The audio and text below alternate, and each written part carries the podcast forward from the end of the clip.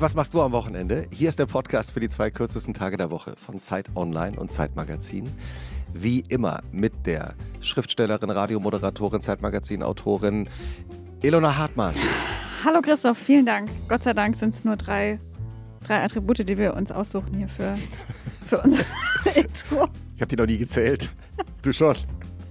Nee, aber bei dir könnte man ja auch noch wesentlich weiter ausholen. Ja, ja, aber das ja. lassen wir. Das lassen wir. Ja. Das war die bescheidene Stimme von Christoph Arment, Editorial Director des Zeitmagazins, bekannt aus dem Podcast Alles gesagt und dem Newsletter Was für ein Tag. Hallo Christoph.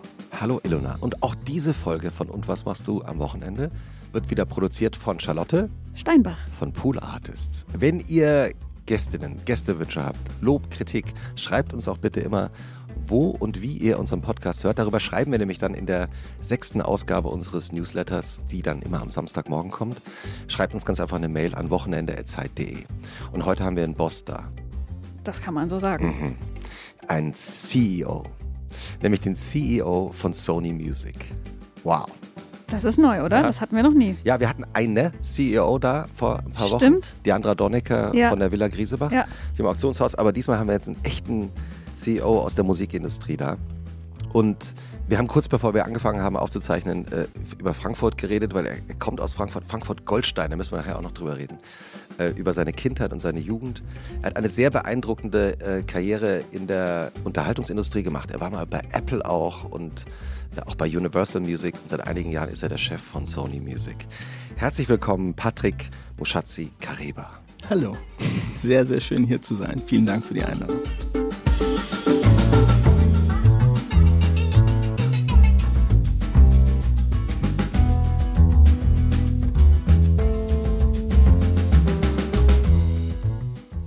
Frankfurt Goldstein. Erzähl mal allen Menschen, die noch nie in Frankfurt Goldstein waren, wie, wie war das, da aufzuwachsen?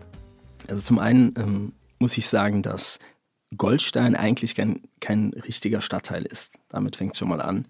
Ist schon eine, eine kleine, äh, eine, ist so ein bisschen verfälscht, wenn ich darüber spreche, als Stadtteil spreche. Ähm, weil das ist ein, eigentlich ein Ortsteil des, des Frankfurter Stadtteils Schwanheim. Und ähm, es ist ein, ja, ich würde sagen, ein gut bürgerlicher Stadtteil, ein, ein Stadtteil mit ein oder zwei Familien, ein, zwei Familienhäusern und äh, vielen Jägerzäunen. Das sind diese rautenförmigen, Genau, ne? Ja. genau. Da war ich sehr empört, als ich irgendwann als junger Erwachsener mal hörte, dass, es, dass diese Zäune immer in einem negativen, spießigen Kontext erwähnt wurden. Weil ich fand das immer toll. Ich wollte immer in so einem Haus wohnen mit so einem, mit so einem Zaun, weil es so ein bisschen, hm, ist okay, aber wenn ich das sagen darf, finde es eigentlich ganz schön. Aber äh, genau. Und ähm, das ist ein, ein, eine ruhigere Seite von Frankfurt, würde ich sagen, die so ein bisschen gestört wird von, so will ich es mal nennen, von so zwei ähm, größeren Sozialbausiedlungen. Ähm, also ich habe es nie als Störung empfunden, aber ich weiß, die Menschen, die nicht in diesen Die hinter den wohnen, Jägerzäunen. Genau, die haben es als solche empfunden. Und äh, diese beiden Siedlungen heißen zum einen Goldstein Süd und zum anderen ist das die Siedlung im Heisenrad. Und in letzterer bin ich groß geworden. Und du bist ja äh, groß geworden in einer relativ ungewöhnlichen Konstellation auch ähm, für diese Zeit. Also wir reden jetzt hier von den 80ern vor allem, ne? Ja, Denn also du ich bin hast- 73 geboren. Genau, denn du hast eine italienische Mutter, bist in einer italienischen Familie aufgewachsen und quasi ohne deinen Vater, den deine Mutter früh kennengelernt hatte. Korrekt. Meine Mutter ist 1952 geboren und hat ähm, mich mit 21 Jahren bekommen.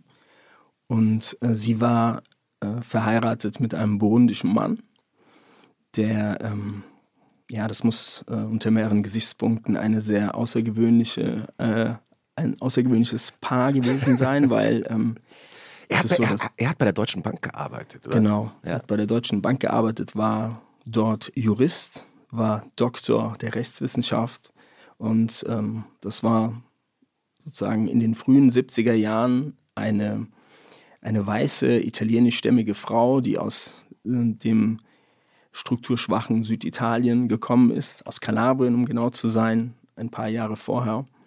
Und ähm, dieser ähm, große schwarze Mann im Anzug und Mercedes, der ähm, an der Sorbonne, glaube ich, unter anderem auch studiert hatte.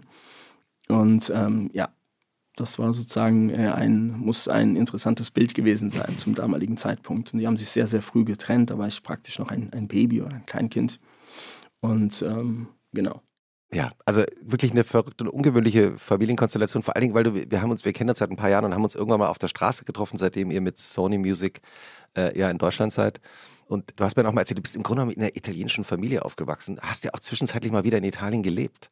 Genau, also ich bin ähm, hier geboren und aufgewachsen und bin dann, als ich 15 war, mit meiner Mutter, meinem damals einjährigen Bruder, Halbbruder, technisch gesehen, ich mag den Begriff nicht, mhm.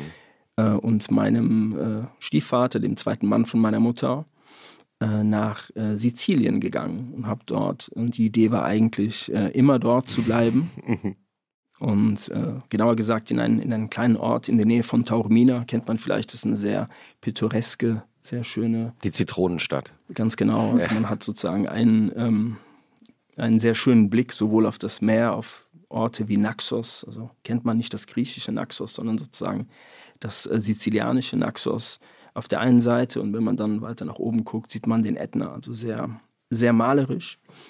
Und ähm, die Idee war eigentlich für immer dort zu bleiben ähm, wie es so spielt. Daraus ist dann nichts geworden, weil ähm, ja, da kamen einige familiäre Probleme zusammen. Also ich habe mich dort sehr wohl gefühlt. Ich mhm. habe ähm, so neudeutsch würde man sagen, der Pitch der Eltern war so damals so, ey, schau mal, äh, du bist, ähm, was, hätt, was hieltest du denn davon, wenn wir nach Sizilien zögen? Es wäre doch super und äh, nicht mehr äh, in diesem in diesem Loch wohnen. Das haben sie so nicht formuliert, aber in dieser sehr kleinen Wohnung zu viert. Und ähm, die Idee war also, ja, dort haben wir ein, ein, ein größeres, eine größere Wohnung und dort ist das Wetter besser. So diese oberflächlichen Argumente, die man, die man, äh, derer man sich dann äh, bedient, wenn man einen, einen Teenager oder ein Kind eigentlich noch ähm, äh, überzeugen will und meint, ja, okay, let's go. Und das war sozusagen zwei Jahre vor dem tatsächlichen ähm, Umziehen. Und in diesen zwei Jahren, würde ich sagen, bin ich so vom Kind zum Teenager geworden. Ich hatte so meine erste Freundin und so weiter. Und da habe ich so gedacht, oh mein Gott, das ist ein Drama. Mein mhm. Leben ist am Ende. Ich werde, alles wird schlecht werden. Und es war dann also sehr, ähm, ja, sehr äh, tragisch für einen, dann sozusagen dann doch dann gehen zu müssen, weil ich hätte dann natürlich, als wir gegangen sind, äh, wäre ich dann doch gerne geblieben. Und äh, ja, der Zufall oder melodramatisch ausgedrückt, das Schicksal wollte es eben so, dass ich dann anderthalb Jahre später zurückgekommen bin. Und wie alt warst du da? Ich bin mit 15 äh, sind wir gegangen und ich bin mit knapp äh, oder mit 16 dann zurückgekommen. Und weil es eben diese familiären Probleme mit der Familie meines äh, gab und ähm, dann gab es sozusagen, hat der Familienrat, namentlich mein Opa und meine Mutter, also der Vater von meiner Mutter, der sehr lange in, äh, in Deutschland gelebt hat, der Farbwerke höchst, also bei einem Chemieunternehmen gearbeitet hat und der war ein paar Jahre vorher in die wohlverdiente Rente zurück. Der lebte dann wieder in Kalabrien und hat gemeint, ja, wir müssen den Jungen dort rausholen. Und dann gab es so zwei Alternativen. Die eine Alternative wäre gewesen, in, äh, zu ihm, also in den Ort, von, in den Geburtsort von meiner Mutter. Hm, ich, ja, wahrscheinlich wäre mein Leben anders verlaufen, wenn ich jetzt in mhm. einem Tausend-Seelen-Ort in Kalabrien äh, gelebt hätte. Und die andere Alternative, die sich dann als die sehr gute entpuppt hat, war die, äh, zu meiner Tante zu ziehen, also zur Mutter, äh, zur Schwester von meiner Mutter, nach Frankfurt-Griesheim. Also auf die andere Main-Seite hat es mich dann verschlagen, aber das war Hauptsache Frankfurt, das war dann toll und genau. Hauptsache Frankfurt. Mhm, Kommen wir genau. bestimmt später auch nochmal drauf. Äh, wie jede Folge, Patrick, geht auch diese Folge von Und was machst du am Wochenende damit los, dass äh, die Schriftstellerin hier im Raum. Ich habe schon vorab Gänsehaut. Ich finde das so toll. Ich das so toll.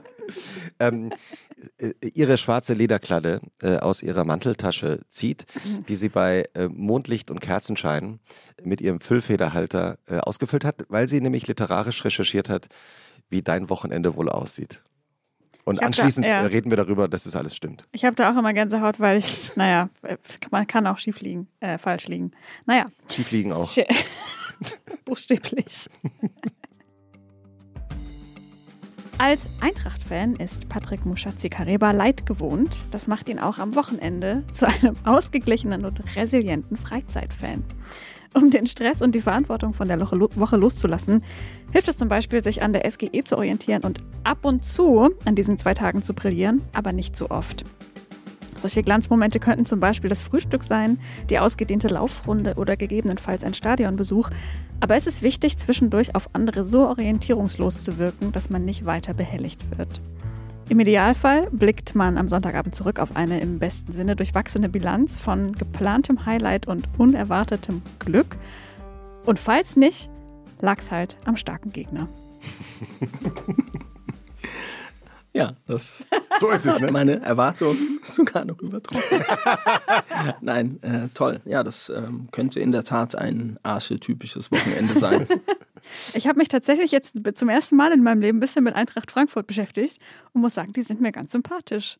Ja, das ist etwas, was ähm, sich für mich ähm, natürlich gut anhört, aber es ist auch immer noch befremdlich, weil ähm, es gab ja eine Zeit, die jetzt nicht so lange her ist.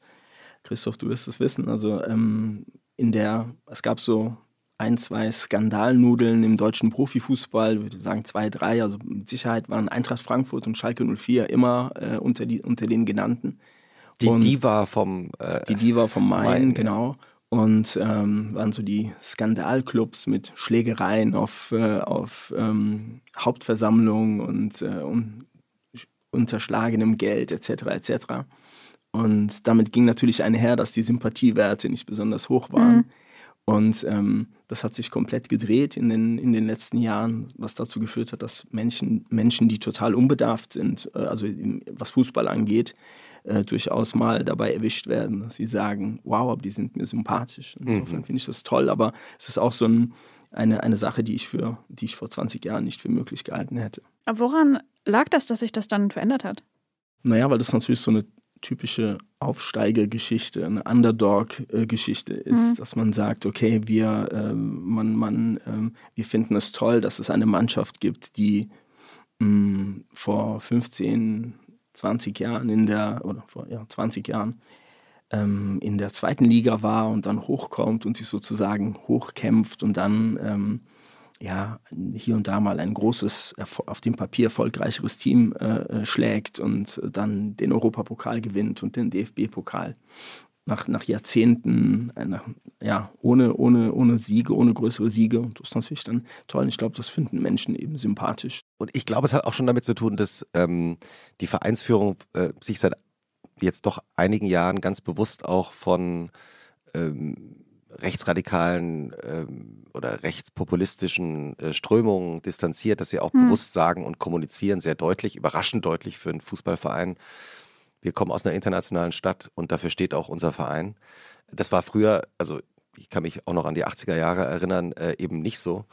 Und ich glaube, da- damit hat auch die, oder die Popularität des Vereins äh, über das rein Fußballerische hinaus zu tun. Absolut, das, sind, das hat den Sympathiewerten äh, bestimmt auch gut Mhm. getan und ähm, vor allem hat man, glaube ich, den, hat man das Gefühl oder man spürt, dass das eine authentische Aussage war von jemandem, der auch durchaus streitbar ist in dem Fall. Aber und ähm, ja, das hat bestimmt auch dazu geführt, weil du die 80er Jahre ansprichst. Also ich kann mich erinnern, als ich zum ersten Mal äh, im Stadion war, da war ich 15. Eintracht Frankfurt gegen den FC Homburg, damals noch in der ersten Liga.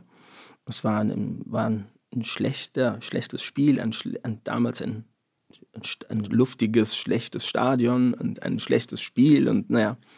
Und ähm, ja, und in der besagten Hochhaussiedlung, in der ich groß geworden bin, da war, äh, ich war dort mit jemandem, der ähm, also wir wurden sozusagen hingebracht von einem größeren Bruder eines, eines, mh, eines meiner, einer meiner Freunde und, ähm, und da gab es sehr viele, Stichwort Adlerfront, also es gab durchaus äh, rechtsgerichtete Fans Mhm. zum damaligen Zeitpunkt und es hat sich total, auch das hat sich total Mhm. äh, gedreht Ja. und das kommt, glaube ich, gut an. Hm.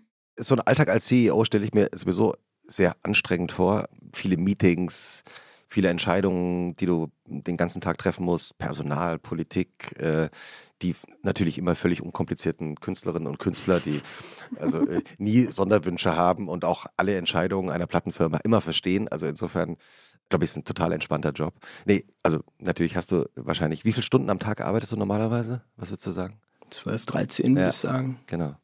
Wie schaltest du am Wochenende von all diesen Gesprächen, Anfragen, Problemen, Krisen ab? Naja, also zum einen, ähm, was du gesagt hast, kann ich unterschreiben. Darüber steht aber sozusagen die, die Überschrift, dass ähm, erstmal so acht von zehn Dingen positiv sind. Und das ist, ähm, das ist ähm, etwas, etwas Gutes, etwas, wofür ich dankbar bin, weil dieses Verhältnis, ist, ich habe ein relativ bewegtes Berufsleben bisher gehabt, aber das war sozusagen die durchgehende Konstante, dass es immer dieses Verhältnis von positiv versus negativ gab. Und ähm, das ist erstmal etwas Gutes. Die Herausforderung besteht, glaube ich, trotzdem darin, dafür zu sorgen, dass die zwei von zehn Dingen, die nicht gut laufen, mhm. im Kopf nicht zu den acht Dingen werden. Mhm. Und ähm, aber wie gesagt, ein Teil der Antwort ist, sich diese acht Dinge immer bewusst zu machen. Dann mhm. ähm, muss man sozusagen weniger korrigieren oder weniger kompensieren. Damit fängt es schon mal an. Und, ähm, und ich habe natürlich ein paar Techniken, die ich jetzt nicht als solche so vor mir hertrage, aber die, äh, das glaube ich, ähm, die, die, die dazu führen, dass ich gut den Akku aufladen kann. Ich bin jemand, der jeden Tag läuft, joggt. Das hört sich sehr, sehr krass an. In Wahrheit sind das jeden Tag zwei, drei Kilometer, am Wochenende vielleicht mal fünf. Und ähm, das ist etwas, was, worauf, woraus ich relativ viel Kraft ziehe.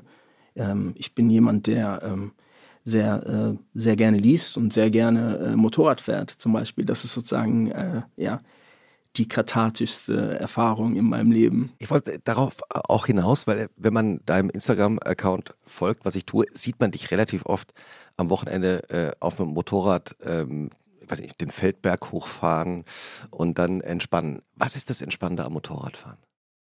Ich würde sagen, also Leute, die mich nicht kennen, die glauben, dass es dabei um Geschwindigkeit geht. Die, die sind automatisch davon, gehen sie davon aus, dass es so, ah, du bist ein, ein du magst den. Bist ein Adrenalin-Junkie. Genau, und mhm. du magst den Nervenkitzel und so. Das ist tatsächlich überhaupt nicht. Was mir daran gefällt, ist, also es ist sozusagen eine direktere Erfahrung als zum Beispiel das Autofahren. Wenn man im Auto sitzt, dann ist man in diesem, in diesem Käfig sozusagen. Ich habe auch gar nichts gegen Autofahren. Ich liebe Autos, ich liebe Autofahren, aber man, man hat, das Radio läuft, jemand ruft an, wenn, wenn das Wetter schlecht ist oder wenn es Wetterveränderungen gibt, einen Windstoß, dann nimmt man das nicht so direkt wahr.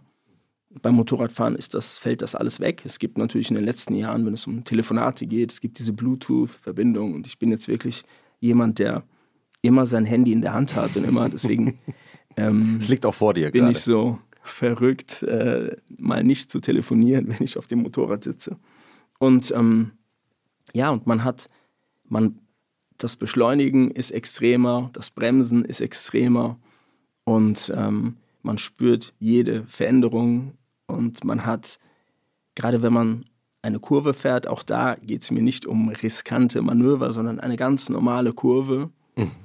Mm, man man kämpft ja sozusagen ein Stück weit gegen seine Natur an, weil unser Gehirn sagt uns bei einer Neigung, sagt uns unser Gehirn, richte dich wieder auf. Mhm. Und, und das sozusagen zu überlisten, in Anführungsstrichen, ist etwas, was, ähm, was glaube ich, dieses, dieses Gefühl auch ausmacht. Und ähm, ja, und man, man, man sitzt auf diesem, auf diesem, auf diesem Stück Metall in dem, in dem so viel, so viel Technik, gerade bei modernen Motorrädern, äh, irgendwie drin steckt. Und das ist auch eine Sache, die, die ich faszinierend finde. Ich finde, es ist natürlich mh, schöner und wertvoller, wenn Menschen andere Menschen heilen können, beispielsweise, oder wenn es, es gibt durchaus wichtige Erfindungen sozusagen als das Motorrad oder Fähigkeiten. Aber ähm, es ist dann durch, ich bin handwerklich total unbegabt, aber ich könnte relativ lange auf einem, auf einem theoretischen Level über Technik in Motorrädern reden. Und weil mich das entsprechend fasziniert, dass es mhm. Menschen gibt, die so etwas, die so etwas bauen können. Wie hast du das Motorradfahren für dich entdeckt? Ist relativ unspektakulär. Ich habe es über primär über Italienurlaube kennengelernt, weil ähm, Moto Guzzi. Das ist doch die berühmte, die einzige Motorradmarke, die ich aus Italien kenne. Aber das ist ich würde bezweifeln, dass du nur die kennst. So. Ducati kennst du Ach, bestimmt Ducati kenne ich natürlich auch. Stimmt, die kenne sogar ich. Passives Wissen. Ja. ja. Ähm, und ich würde sagen, dass wir in Deutschland auch ein motorradverrücktes Land sind oder ein motorradbegeistertes Land. Italien oder Spanien sind motorradverrückte Länder. und da gehört es einfach dazu, dass man in frühester Kindheit oder in frühester Jugend hat man in der, in der Regel jemanden, der einem beibringt, wie man ein, eine Vespa fährt und dann äh, kommt man zum Motorrad und so, so habe ich da sozusagen äh, Feuer gefangen.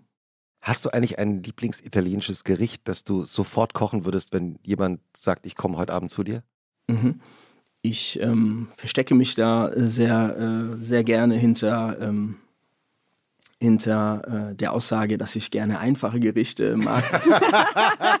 was, Mehr so der Minimalist, weißt du. Was auch, äh, was auch, was auch stimmt. ähm, aber äh, ja, ich würde einfach eine, eine schöne klassische Tomatensauce machen mhm. und äh, Pasta mit, also ja. Was gehört in deine Tomatensauce rein? Mhm, Olivenöl, paar Gewürze, äh, wie Basilikum, äh, ganz hauchdünn geschnittener äh, Knoblauch. Mhm. Viel oder wenig Knoblauch? Wenig Knoblauch, mhm. Zwiebeln, mhm. ein bisschen Amerika amerikanisiert, äh, ein, ein, paar Spritzer Tabasco.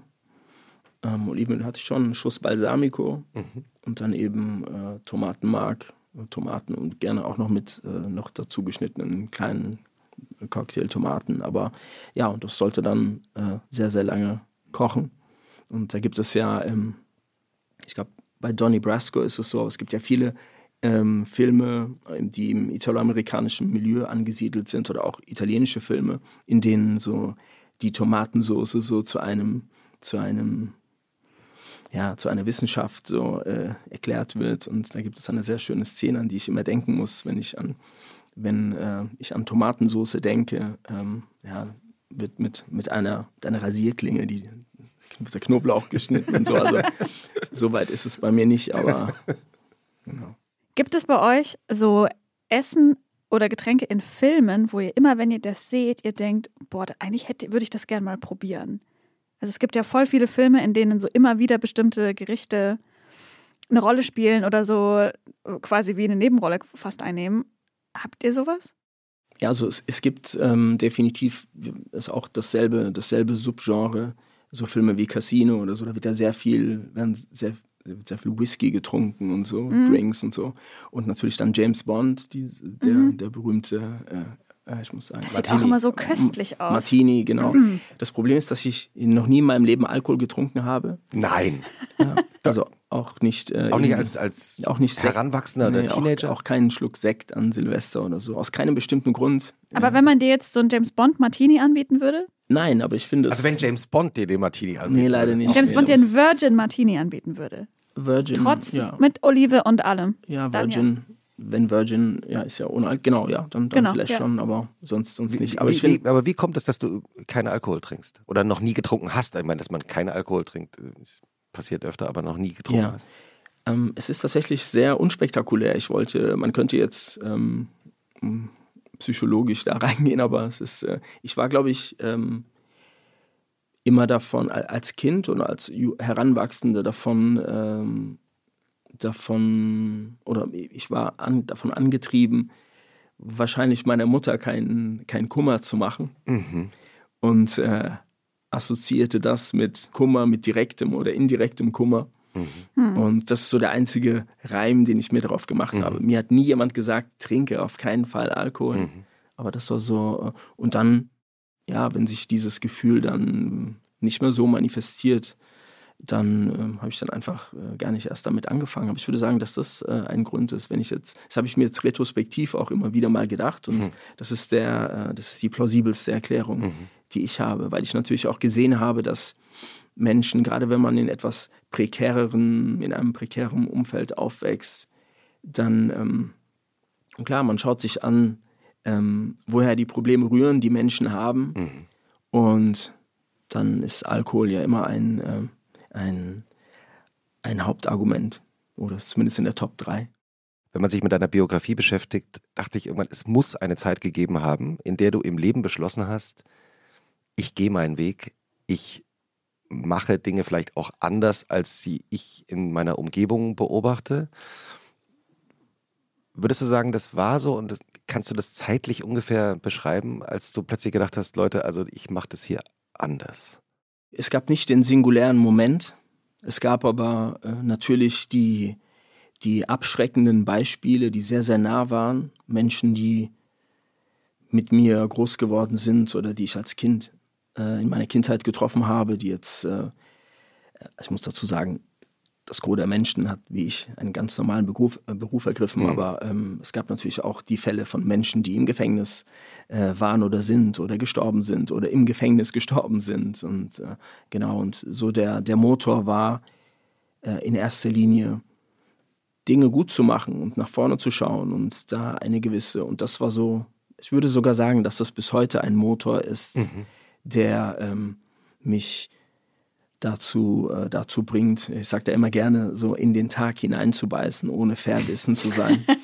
in den Tag hineinzubeißen, das ist, das ist gut, habe ja. ich noch nie gehört, ist gut. Ohne verbissen zu sein ja. und, ähm, und das ist, insofern gab es da kein, kein einzelnes Event oder keine, ein, kein, keinen besonderen mhm. Tag, aber das war, und es gab auch keine klassische Karriereplanung, sondern es gab die Vorgabe war, das, was du gerade machst, versuch das gut zu machen und äh, bleib am Ball und versuch nicht sozusagen zurückzufallen. Und ähm, ja, das war so die, das Benzin. Wie war so dein Umfeld? Hattest du enge Freunde, mit denen du dann auch irgendwie so blöde oder traumatische, ja in dem Fall auch Ereignisse verarbeiten konntest? Hattest du mit deiner Mutter da einen guten Kontakt oder wie hast du das weggesteckt? Ja, also ich hatte ähm, eine, eine sehr gute Familie und ein, oder eine Familie, in die ähm, ja, in der ich mich fallen lassen konnte, mhm. das stimmt. Ähm, aber natürlich auch eine Familie, wir sind relativ einfache Leute, äh, eine Familie, die, ähm, die natürlich zu gewissen Fragestellungen keine Antworten hatte. Mhm. Was ja oft aber auch einfach wahr ist, ne? Also genau. Und wenn es zum Beispiel darum geht, das erzählte ich gerade, ähm, habe ich neulich mit einem Freund darüber gesprochen, was zum Beispiel das Schwarzsein angeht. Und ich bin jetzt nicht jemand, der, der das äh, wie ein äh, Mantra vor sich herträgt oder so, aber mh, mm, das ist natürlich, und es gibt äh, Menschen, die da sehr, sehr viel mehr Probleme hatten als ich, das möchte ich vorweg schicken, aber mir konnte sozusagen niemand in der Familie beibringen, wie es ist, wie man lernt, schwarz zu sein. Weil deine Mutter weiß es. Genau, und alle in meiner Familie, mhm. äh, in meiner Familie mütterlicherseits, die Familie äh, auf der väterlichen Seite, die habe ich nie kennengelernt. Mhm. Und ähm, das war A und B reden wir hier von den 70er, 80er, 90er Jahren, ähm, von einem anderen Deutschland. Und, ähm, aber im Rahmen dessen, was möglich war, konnte ich natürlich immer auf die Zuneigung und die Liebe meiner Familie irgendwie bauen. Und ich hatte, hatte und habe zum Glück auch sehr, sehr gute Freunde und Menschen, die mir nahestehen. Und äh, insofern ist es nicht mein, meine persönliche Errungenschaft, ähm, irgendetwas, ähm, mich, mich aus irgendeinem welchen, von irgendwel aus irgendwelchen Dingen äh, heraus emanzipiert zu haben, sondern es ist eine, immer eine Frage auch von Glück. Und ich hatte eben mhm. Glück. Und wenn es das Glück ist, ähm, Menschen zu haben, mit denen man das verhandeln und diskutieren kann. Mhm. Du ähm, bist ja auch interviewt worden für ein Buch, das gerade erschienen ist. Ja, korrekt. Ähm, genau zu dem Thema, das du jetzt gerade angesprochen hast. Vielleicht erzählst du uns kurz mal, wie das Buch heißt und, um was es in dem Buch eigentlich geht. Ja, also ich wurde tatsächlich nicht interviewt. Oder hast geschrieben? Sondern genau, also die, äh, die Idee hinter dem Buch, das People of Deutschland heißt, das wurde herausgebracht von äh, zwei Autoren, Simon Usifo und Martina Rink. Ähm, die Idee war, Menschen mit ausländischen Wurzeln, ähm, POCs, ihre Geschichte erzählen zu lassen, die sie dann äh, in, in Relation zu, zu Rassismus und zu Deutschsein ähm, eben setzen sollten. Du hast vorhin das, dieses Video erwähnt, dieses YouTube-Video. Äh, das, äh, das war ein Projekt, das Schwarz-Rot-Gold hieß, war ähm, ein ähnliches Projekt. Jermaine Raffington war übrigens Props an ihn, der, der, der Initiator. Schwarz-Rot-Gold ja, eben, weil es um schwarze Deutsche Genau. Ging. Bei People of Deutschland, das Buch, das du gerade angesprochen hast, ist, ist es ausdrücklich, sind es ähm, People of Color, also mhm. eben nicht ähm, BIPOCs, also nicht nur, äh, nicht nur schwarze Menschen sondern Menschen mit im weitesten Sinne aus, ausländischen Wurzeln. Und ähm, ja, und das ähm, hat natürlich den, den, den Sinn und Zweck, ähm, ja, auf diese Vielfalt hinzuweisen und, ähm, und sie eben, und ich finde, dass man, dass man so ein Thema am besten am besten erklären kann mit eigenen Erfahrungen, mhm. weil es dann ähm, nicht ein theoretisches Level hat, das für viele Menschen abstrakt sein kann, sondern äh, ja, und das genau das haben wir gemacht und ich äh, durfte eben einen Teil oder meine kleine Geschichte beisteuern. Mhm. Hattet ihr am Wochenende ähm, bestimmte Routinen bei euch zu Hause? Ja, äh, die, also in meiner Kindheit, ähm, das muss bei Italienern natürlich mit Essen zusammenhängen.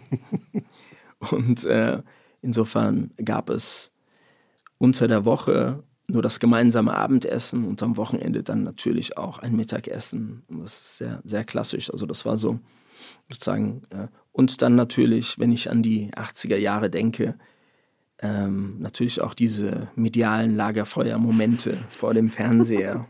Was fällt dir da zum Beispiel ein? Mir fallen zum einen sehr interessante Gespräche mit meinem, mit meinem Opa, mhm. äh, kommen mir in den Sinn. Der, ich erwähnte es vorhin, dann in den 80er Jahren, Mitte der 80er Jahre, ich glaube 85, nach über 20 Jahren Deutschland dann äh, wieder zurück nach Italien gegangen ist mit meiner Oma. Und im Rahmen dieser Lagerfeuermomente, ähm, ich weiß nicht, ob er das bewusst gemacht hat, aber das waren immer so kleine, waren Situationen, in denen er mir mh, hm, eigentlich Dinge mitgegeben hat, an die ich heute noch häufig denke, ähm, die immer etwas mit, äh, mit Kultur und mit Bildung zu tun hatten. Ich komme ja, es ist jetzt ein bisschen so ein, ein angestaubter Begriff, aber ich komme ja aus einer typischen Arbeiterfamilie und dieser Mann, mein Opa, war jemand, der ist 99 verstorben, es ist jemand, der ähm, sehr wenig klassische Schulbildung hatte, weil er eben mh, hm, ist 1922 geboren, also ist dann, ist dann sozusagen in den 60er Jahren nach 1961 nach Deutschland gekommen und, das war die, äh, die erste Welle von den sogenannten genau, sogenannte Gastarbeitern, wie man damals dazu gesagt hat. Die dann sehr aufgrund von Zufällen praktisch ähm, ja, verteilt wurden, kann man sagen, mhm. in, äh, in Deutschland verteilt wurden. Und man muss sich das, um, bevor ich jetzt auf ihn komme, also so, um sich vor Augen zu halten, wie, wie sehr man Arbeit gebraucht hat, muss man sich nur äh, mal vorstellen, dass die großen deutschen Unternehmen seien es aus der Automobilbranche, aus der Chemiebranche und so weiter, die sind in den Ort von meiner, von meiner Mutter gekommen, also äh, gegangen. Also wirklich ein sehr, sehr, sehr, ein, ein tausend Seelendorf oder paar tausend Seelendorf. Also in dem Fall jetzt höchst. In Kalabrien. War genau. in Kalabrien in dem Dorf genau. und also hat da, die da wurde, jungen Männer angesprochen. Genau, also es gab sozusagen Emissäre der einzelnen, der einzelnen Unternehmen, die dann, und die Leute haben eben Arbeit gebraucht und mhm. ähm, aufgrund eines Gesprächs irgendwo 2000 Kilometer, in 2000 Kilometer Entfernung ergab sich dann, ob man jetzt in Wolfsburg, in, Sindel, in Sindelfingen, in Ludwigshafen oder im Fall von meinem Opa in, äh, in Frankfurt gelandet ist, um dann bei einem der großen Arbeitgeber dann zu arbeiten. Zurück zu diesen Lagerfeuermomenten und äh, ich habe das neulich den Kindern von Udo Jürgens äh, erzählt es ist eine. Was man halt so macht als CEO von Sony Music. Ja, in meinem. Einfach so im Nebensatz gedroppt nochmal. in meinem, in mein, ja, der Hintergrund war der, dass äh, in meinem Büro hängt ein großes äh, Udo Jürgens Porträt, ein Bild von ihm, das am ähm, Piccadilly Circus gemacht wurde, ein, mhm. sehr, ein sehr schönes Bild, wie ich finde. Dabei heißt ja einer seiner größten Hits. Ich war niemals in New York, New York ja. Genau. aber London, London ging. London, scheint, London ging, genau. Und ich erinnerte mich, ich erinnere mich daran, dass ich mit meinem ein Lagerfeuermoment war natürlich die ZDF-Hitparade. Mhm. Mit oh, Dieter Thomas, Thomas Heck. Heck. Genau, und ähm, naja, und dann. Wirklich, er hat immer so. ja. Und dann kam. ZDF. Und da kann ich mich an, an, an, äh, an, wie er so Knowledge gedroppt hat. Ähm, also zum einen am Beispiel von Udo Jürgens und von Roland Kaiser. Bei Udo Jürgens war es so, ähm, da lief irgendwann dieser Song Griechischer Wein. Und das ist ja ein Song, der ähm, ja, missbräuchlich wäre jetzt zu negativ. Äh, das ist so ein bisschen wie, ich vergleiche das ein bisschen mit, äh, mit, mit Happy Birthday von Stevie Wonder. Also ein Song, der eine bestimmte Intention. Politische hat, Botschaft hat. Eine ja? Botschaft hat, der aber sozusagen in Anführungsstrichen anders benutzt wurde. Am Beispiel von ähm, griechischer Wein, da geht es ja darum, dass ein, ein, ein, äh, ein Immigrant es ein, ein sehr, also seine Nostalgie zum Ausdruck bringt, äh, die Sehnsucht nach der Heimat. Und ähm, ist natürlich ein Song, der aber hier in Bierzelten immer sehr gut zum Schunkeln so benutzt wurde. Ich gehöre nicht zu den Menschen, die sagen, ja, was seid ihr für Menschen? Die, also ich finde, und bei Happy Birthday, das ist ja ähnlich, bei Stevie Wonder ist ja eigentlich ein Song, der, der zur Kampagne, also es gab eine Kampagne, in der der Geburtstag von Martin Luther King. Er sagt das auch, er erwähnt auch Martin Luther King im Song. Also er sagt den Namen, er singt mhm. den Namen. Und das war sozusagen der Kampagnensong. Und ja, aber wenn jetzt Giovanni Murat oder Hans-Peter im Kegelclub Geburtstag haben, dann wird das gepumpt. Naja, und, ähm, und mein Opa erzählte mir eben so, dass, dass dieser Song ein sehr wichtiger Song sei mhm. und dass er sozusagen, er meinte so, er redet über uns. Ich war natürlich als Kind, habe gemeint, ja, vielleicht über dich, aber über mich weiß ich nicht. Aber ja, und das fand ich, fand ich toll und weil, ja. Das ist so ein schöner Moment, so eine schöne Szene, finde ich, hm. weil man dann, wenn man nochmal zurückblendet in die Bundesrepublik von damals, sich auch dadurch auch nochmal vergegenwärtigen kann, wie wichtig das war, dass ein Schlagersänger wie Udo Jürgens ja. äh, auch solche Lieder äh, ja. gesungen hat und dann eben in der ZDF-Hitparade vor Millionen Publikum äh, mit derselben Leidenschaft wie äh, andere Songs äh, vorgetragen hat. Und dann, wenn der jetzt noch leben würde und er würde diese Geschichte kennen, ich vermute mal, die Kinder von ihm haben ähnlich reagiert. Ja ne, dann würde der natürlich sagen, genau deshalb habe ich so einen Song geschrieben oder gesungen zumindest. Absolut, absolut. Das ist sozusagen die, ähm, also da, da merkt man, wie tief dieser Song gegangen ist, wenn, mhm. er, wenn er einen Menschen berührt hat, der ähm, eigentlich bis an sein Lebensende sehr schlecht Deutsch gesprochen hat. Habt ihr Italienisch geredet miteinander oder Deutsch? Ja, primär, ja. ja. ja. Und der sehr schlecht Deutsch gesprochen hat, aber es hat, es hat ihn erreicht und das ist, das ist toll. Es war natürlich, er war insofern, ich möchte ihn jetzt auch nicht überhöhen, aber es war jemand, der ich würde sagen, ein durchaus gebildeter Mann war, mhm. aber so autodidaktisch gebildet, mhm. nicht klassisch gebildet. Ja, er hat äh, versucht, auch im Rahmen seiner Möglichkeiten äh, beispielsweise mir Literatur näher zu bringen oder zumindest er hat mir eine Ausgabe der göttlichen Komödie geschenkt mit Widmung. Dante. War ich noch sehr klein äh, oder war ich, glaube ich, oder ein junger Erwachsener. Und äh, ja, ich würde, ich würde bestreiten, dass ich heute alles verstehe, sogar, aber damals bestimmt nicht. Aber fand ich natürlich toll. Wie hast du deinen Großvater genannt? Nonno. Nonno. Ja, also das italienische Wort für Opa und genau, hieß Eugenio, das ist sein, sein bürgerlicher Name, Eugen im Deutschen. Mhm.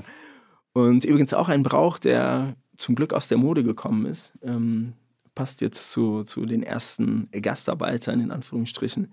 Äh, damals ähm, war es ja durchaus Usus, dass äh, die deutsche Version des Namen der, zum Rufnamen wurde. Also wenn jemand Giuseppe hieß, wurden die Leute dann gerne mal Josef genannt. So. Mhm. Das fanden aber alle beide Seiten irgendwie okay. Ist aber zum Glück aus Gott der Mode geraten. Ist das vorbei. Ja. Ilona, hast du eigentlich auch einen Tipp fürs Wochenende dabei? Ja, jetzt kommt der Moment, liebe Charlotte, wo ich, wo ich rumdruckse, bis das, was ich mitgebracht habe, Oha. hier äh, eintrifft. Also Charlotte ist jetzt gerade in die Küche gegangen. Mhm. Ich weiß ja von nichts. Ich musste mich vorhin, als du ja, ins Studio die, gekommen als, bist, als wir die umdrehen. Ware, als wir die Ware eingekühlt haben, musstest du dich äh, Oh, jetzt bin umdrehen. ich sehr, sehr, sehr gespannt, was es gibt. Verrätst du es denn schon oder ist es jetzt noch Ja, also das Ding ist, wir haben ja Geheimnis. hier eine kleine Tradition, dass immer mal wieder jemand mit mir einen irgendwie low-key furchtbaren Energy Drink testen muss.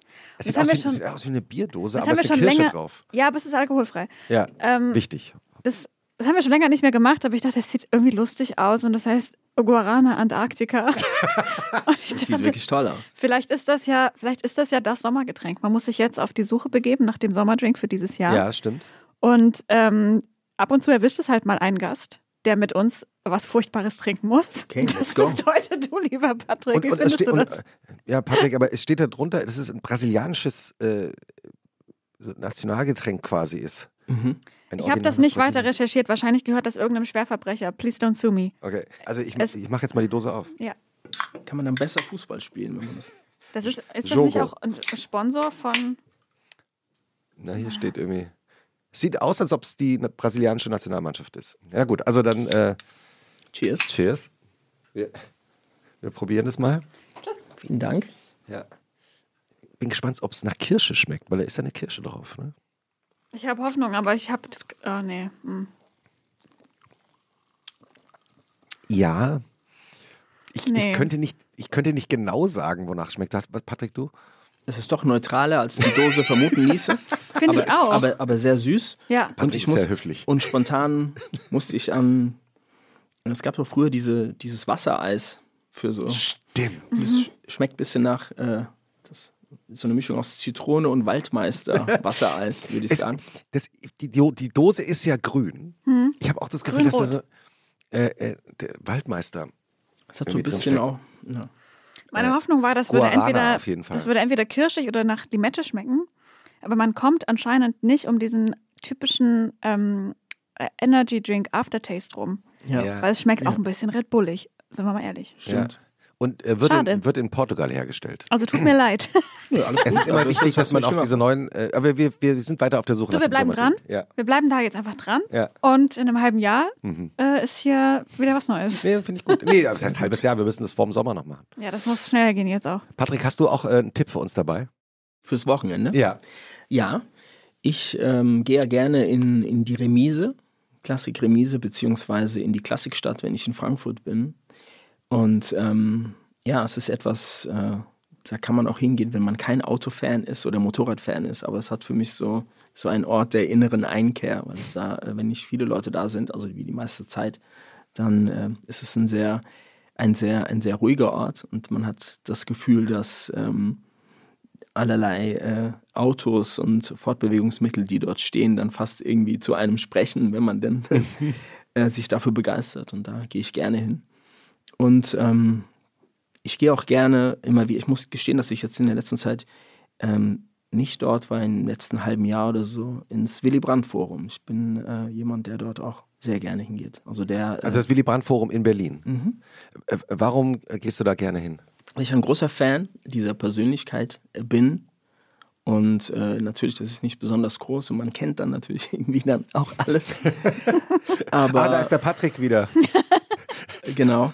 Aber ähm, ja, es ist ähm, ein, ein, ein guter Ort, wie auch die äh, vorher genannten zwei Orte, an dem, an denen, an dem ich entspannen kann und äh, ja, meine Gedanken sortieren kann. Was fasziniert dich an Willy Brandt? Naja, zum einen die Biografie, dass, äh, dass jemand äh, war, der ähm, sozusagen vom Widerstand äh, dann zurückkommend nach dem Krieg ähm, eben es geschafft hat, ähm, so viele Generationen zu faszinieren Mhm. und ähm, dann vom Berliner Bürgermeister zum, äh, zum ähm, ja, europaweit, weltweit bekannten Politiker, Nobelpreisträger. Denken an den, Friedensnobelpreisträger. an ja. den, an den Kniefall. Und ähm, ja, jemand, der ähm, auch für, für die deutsche Einheit sozusagen, er hat den Grundstein gelegt. Es Mhm. gibt Menschen in Oggersheim, die das anders sehen mögen, aber ich äh, bin der Meinung, dass das, dass das der wichtigste Politiker, deutsche Politiker des Mhm. 20. Jahrhunderts war. Ja, er hat ja den, den sogenannten Wandel durch Annäherung an die DDR ja in den 70er Jahren vor, vorangetrieben und ähm, hat deshalb auch sehr viel ähm, für Deutschland bewegt. Und ich, was ich so interessant finde auch in seiner Biografie ist ja, er ist ja, wie du schon gesagt hast, in den Widerstand gegangen, äh, hat dann in Skandinavien gelebt, kam dann nach Deutschland zurück und wurde auch diffamiert. Ja. Ähm, genau auch auf deswegen. Wahlplakaten der CDU wurde ja sozusagen ähm, Willy Brandt alias Fram, also Ja, sozusagen weil das der sein, Geburtsname war. Ganz genau, Mhm. ganz genau. Ja.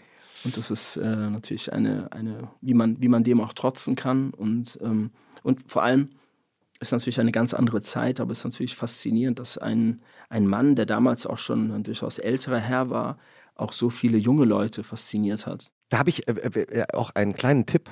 Man kann nämlich in der SPD-Parteizentrale ähm, ein Poster bestellen von ihm. Das ist mein Lieblingsbild äh, von Willy Brandt, das aufgenommen worden ist ähm, in den 70er Jahren im Wahlkampf.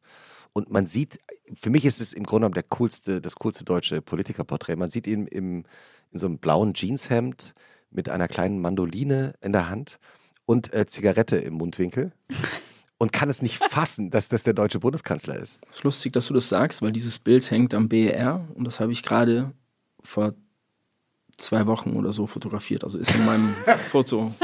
Ja. Kostet nicht viel, also kostet ein paar Euro, wenn man es da bestellt. Und ich habe, weil ich so fasziniert bin von diesem Foto, habe ich irgendwann mal die Geschichte recherchiert. Das war ein Auftritt in, ähm, ich glaube, in Ostwestfalen und er saß auf einem Parkplatz.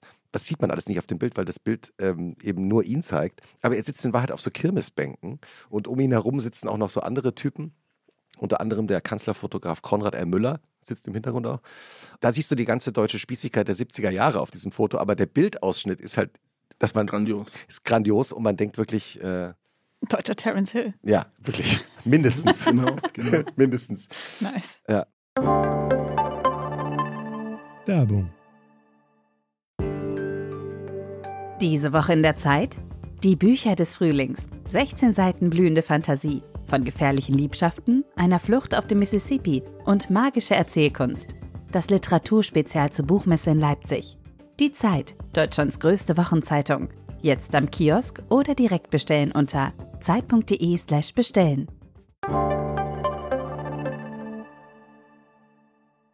Sag mal, Christoph fragt mich, ob du äh, einen Tipp dabei hast. Ja, absolut. Stichwort Christoph Walz. Oha. Ja, es gibt eine neue Serie von Christoph Walz, die heißt The Consultant.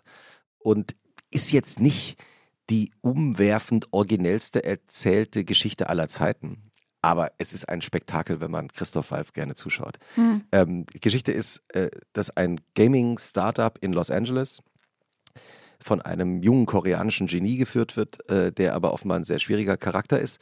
Und das kann man auch verraten, der wird innerhalb der ersten Minute der Serie erschossen. Deshalb äh, von einem Kind. Also es ist, äh, es ist wie es ist. Und äh, am nächsten Tag taucht Christoph Walz auf, der sich der äh, neuen Firma oder der Firma ohne ähm, Geschäftsführer vorstellt als ich bin der neue Consultant. Äh, Unternehmensberater. Ich habe hier einen Vertrag von eurem Chef unterschrieben und deshalb räume ich den Laden mal auf. Und man kann sich ungefähr vorstellen, wie der ähm, Bösewicht liebend äh, spielende Christoph Walz in diese Gaming-Welt reingeht. Ähm, ein großes Vergnügen. Ihm Ist dabei das eine deutsche Produktion? Ist eine amerikanische Produktion. Ah ja. Ist auch die erste Serie, ähm, die äh, Christoph Waltz seit, äh, ich glaube, Jahrzehnten äh, gedreht hat. Und ich glaube, für ihn ist es auch ein bisschen ein Trauma, dass er das überwunden hat, weil er musste sich ja, bevor er von Quentin Tarantino mit In- Inglourious Bastards nach Hollywood katapultiert wurde, jahrelang damit rumschlagen, dass ihn in Deutschland keiner verstanden hat. Äh, Der wurde ja immer besetzt als Gastschauspieler in Krimiserien im ZDF und man wusste irgendwie nicht, wie man den jetzt einsetzen sollte. Hm. Hatte das sprachliche Gründe, so wegen dem Nee, österreichischen gar nicht. Akzent? Nee, überhaupt nicht. Nee, ich glaube, dass das deutsche Fernsehen, das ist, äh, er hat ihn nicht verstanden. Also hat So als nicht Figur. als Figur, Mhm. als, als das Talent von ihm nicht entdeckt. Und es ist auch verbirgt. Ich habe mich mal auch mit ihm drüber unterhalten. Der saß, ähm, bevor Tarantino ihn besetzt hat, äh, ganz oft abends in München. Die meisten deutschen Krimiserien wurden damals ja in München gedreht. Der Rick und so weiter. Und saß immer in der, in der Schumannsbar und war verzweifelt, weil er dachte, das ist, das werde ich jetzt bis zum Ende meines Lebens machen. Ich werde Bösewichte bei Derrick spielen. Und ähm, der ist ja mit Anfang 50 dann erst zum Genau. Star geworden. Also ist eine wirklich äh, tolle Lebensgeschichte. Und äh, ja, also wenn man das weiß und ihm dabei zuschaut, äh, wie er da durch diese Gaming-Welt läuft, ist einfach ein großes Vergnügen. The Consultant. Sehr gut. Ja. Interessiert mich. Patrick, wenn du vom Motorradfahren zurückkommst, ich stelle mir das dann so vor, du bist dann über den Feldberg, einmal bist du am Feldberg einmal hochgefahren und dann durch den Wald da wieder zurück in die Stadt. Wie geht dein Wochenende eigentlich dann so weiter?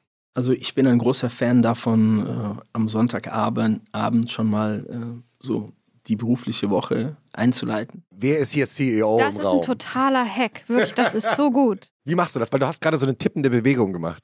Es ist so, ähm, man, man, es ist so eine Mischung aus, ähm, okay, äh, man, man möchte sich die ersten Tage so ein bisschen erleichtern und äh, man möchte so ein paar Dinge ausspeichern. Äh, damit meine ich jetzt nicht nur Dinge delegieren, dass man das sagt, so, dass man 50 Der Chef hat mir am Sonntag wieder eine Mail geschrieben. Nee, das, ist, äh, das sind ausdrücklich eben auch schon Sachen, die ich nicht delegiere, Ja, auch, ja. sowohl als auch. Und äh, genau, das ist sozusagen ein, ein äh, etwas, womit äh, ich mich am Sonntag, an Sonntagen auch immer beschäftige. Und ähm, das ist, was den Job angeht. Ansonsten, ähm, ja, mit, mit gutem Essen. Ich bin äh, ein ja, richtiger Doku-Nerd, würde ich sagen. Mhm. Also damit kann ich sehr, sehr viel Zeit verbringen. Und ähm, ich ähm, schaue das tatsächlich nicht durcheinander, sondern ich ähm, bleibe an einzelnen Themenkomplexen hängen, an denen ich mich dann mehrere Wochen lang abarbeite. Mhm. Was war dein letztes Rabbit Hole? Es war mh, Mafia im Allgemeinen und im Speziellen ähm, die Morde an die italienischen Richter, Richter bzw. Staatsanwälte Giovanni Falcone und Paolo Borsellino. Das ist sozusagen, und das geht so ein bisschen einher mit dem politischen Klima der frühen 90er Jahre in, in Italien. Und Italien stand so, würde ich sagen, kurz vor einem Staatsstreich. Und ähm, der Mord an diesen beiden ähm, Mafia-Jägern, wie man es immer reißerisch so ist, oftmals dies, war so ein bisschen, War ein Kipppunkt, ich oder? würde sagen, ähm, ja, das italienische 9-11 äh, neun Jahre vor 9-11. Mhm. Und ähm, das ist, äh, gibt's, ähm, also das habe ich mir nicht aus Retro-Aspekten angeschaut, weil ich gerne nach hinten schaue, sondern es gibt sehr, sehr viele äh, offene Fragen, die noch nicht geklärt sind.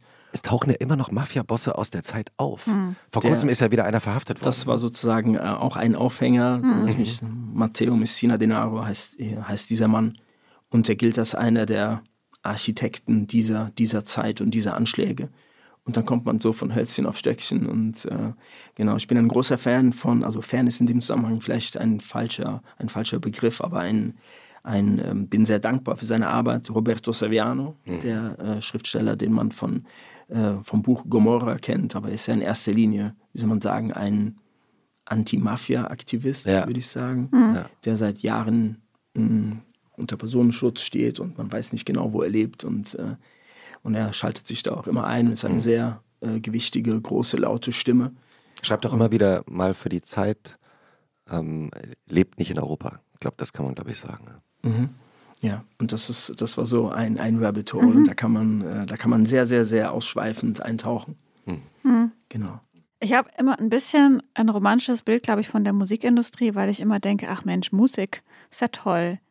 Aber es ist ja auch gar nicht so ein Geheimnis, dass man öfter von CEOs hört, naja, ob ich jetzt eine Musikfirma leite oder irgendwas anderes Größeres, das ist eher so ein, Techni ein technischerer Beruf. Würdest du das auch sagen nein, oder ist das bei ich, dir anders? Nein, würde ich auf keinen Fall sagen. Dem ja. würde ich, dem würde ich, würde ich stark widersprechen. Mein Glauben gerettet. Also ähm, es ist, es ist, ähm, es kommt darauf an, wie man den Job interpretiert. Mhm. Und ähm, da gibt es, glaube ich, nicht richtig oder falsch mein, ähm, mein Kompass in meinem beruflichen Leben, egal ob ich äh, äh, beim, bei einem Frankfurter Stadtmagazin die Musikredaktion geleitet habe oder CEO von Sony Music war, das Musik war immer sozusagen das, das verbindende Element und auch bewusst das ver verbindende Element.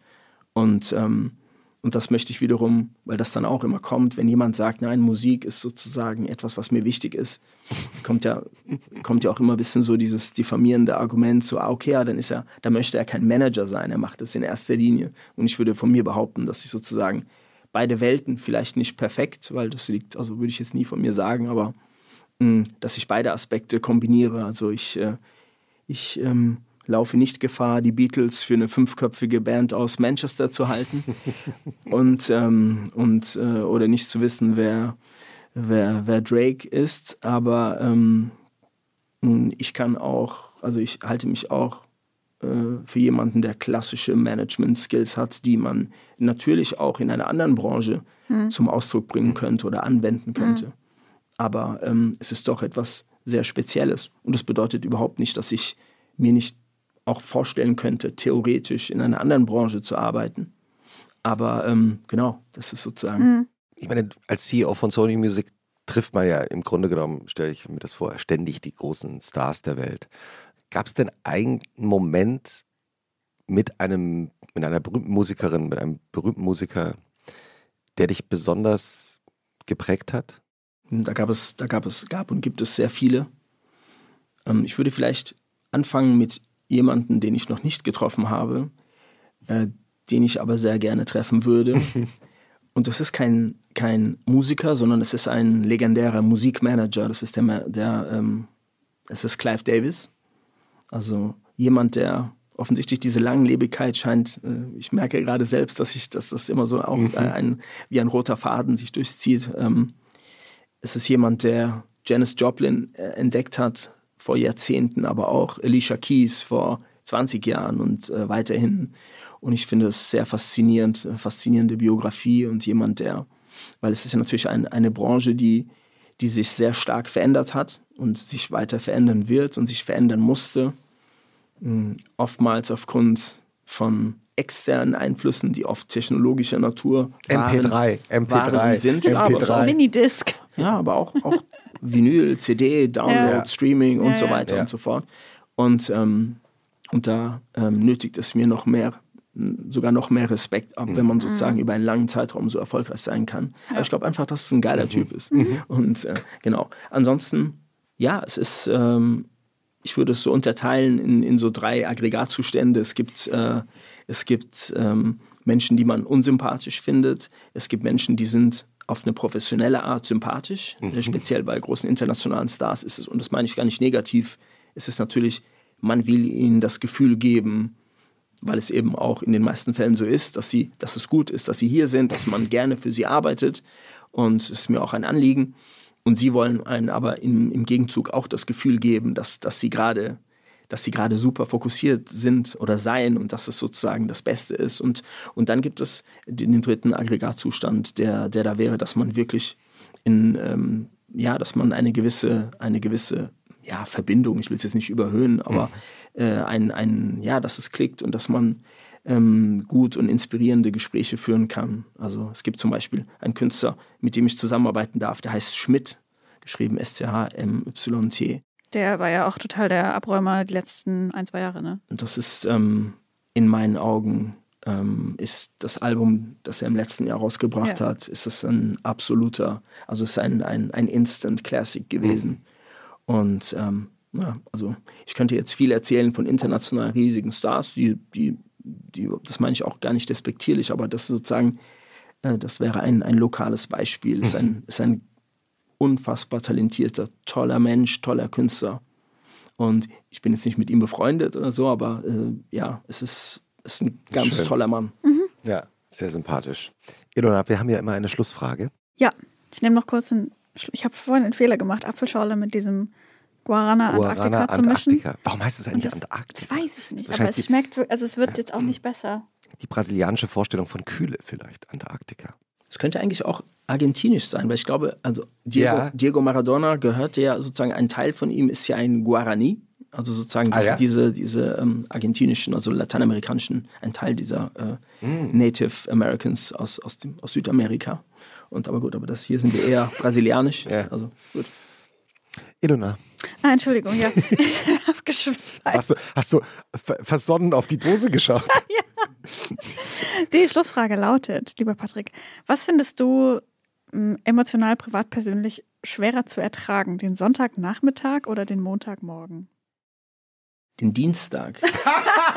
ich muss komischerweise sagen, dass ähm, das ist wirklich ein, auch eine Konstante. Alle Menschen sagen, dass äh, ja, entweder sie, sie, sind traurig, dass das Wochenende zu Ende sei oder mhm. sie sind traurig darüber, dass die Woche wieder anfängt. Ich muss wirklich sagen, der Dienstag ist wirklich der hässliche Vogel unter den, unter, unter, den, ja. unter den Wochentagen. Ja. Deswegen kann Endlich ich, warum, mal jemand, wirklich. Warum? Erklär noch mal kurz. Ich, äh, es gibt, ich versuche das zu analysieren. Ich, ich muss, mir ich muss sagen, ich sprach ja vorhin von äh, acht von zehn positiven Sachen ja. und diese verfluch, verfluchten zwei Sachen passieren gerne dienstags bei mir.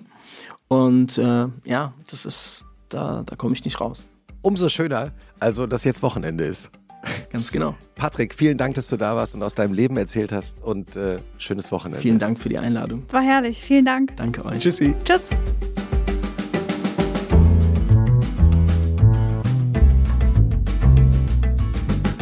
Und was machst du am Wochenende? Ist ein Podcast von Zeitmagazin und Zeit Online, produziert von Pool Artists.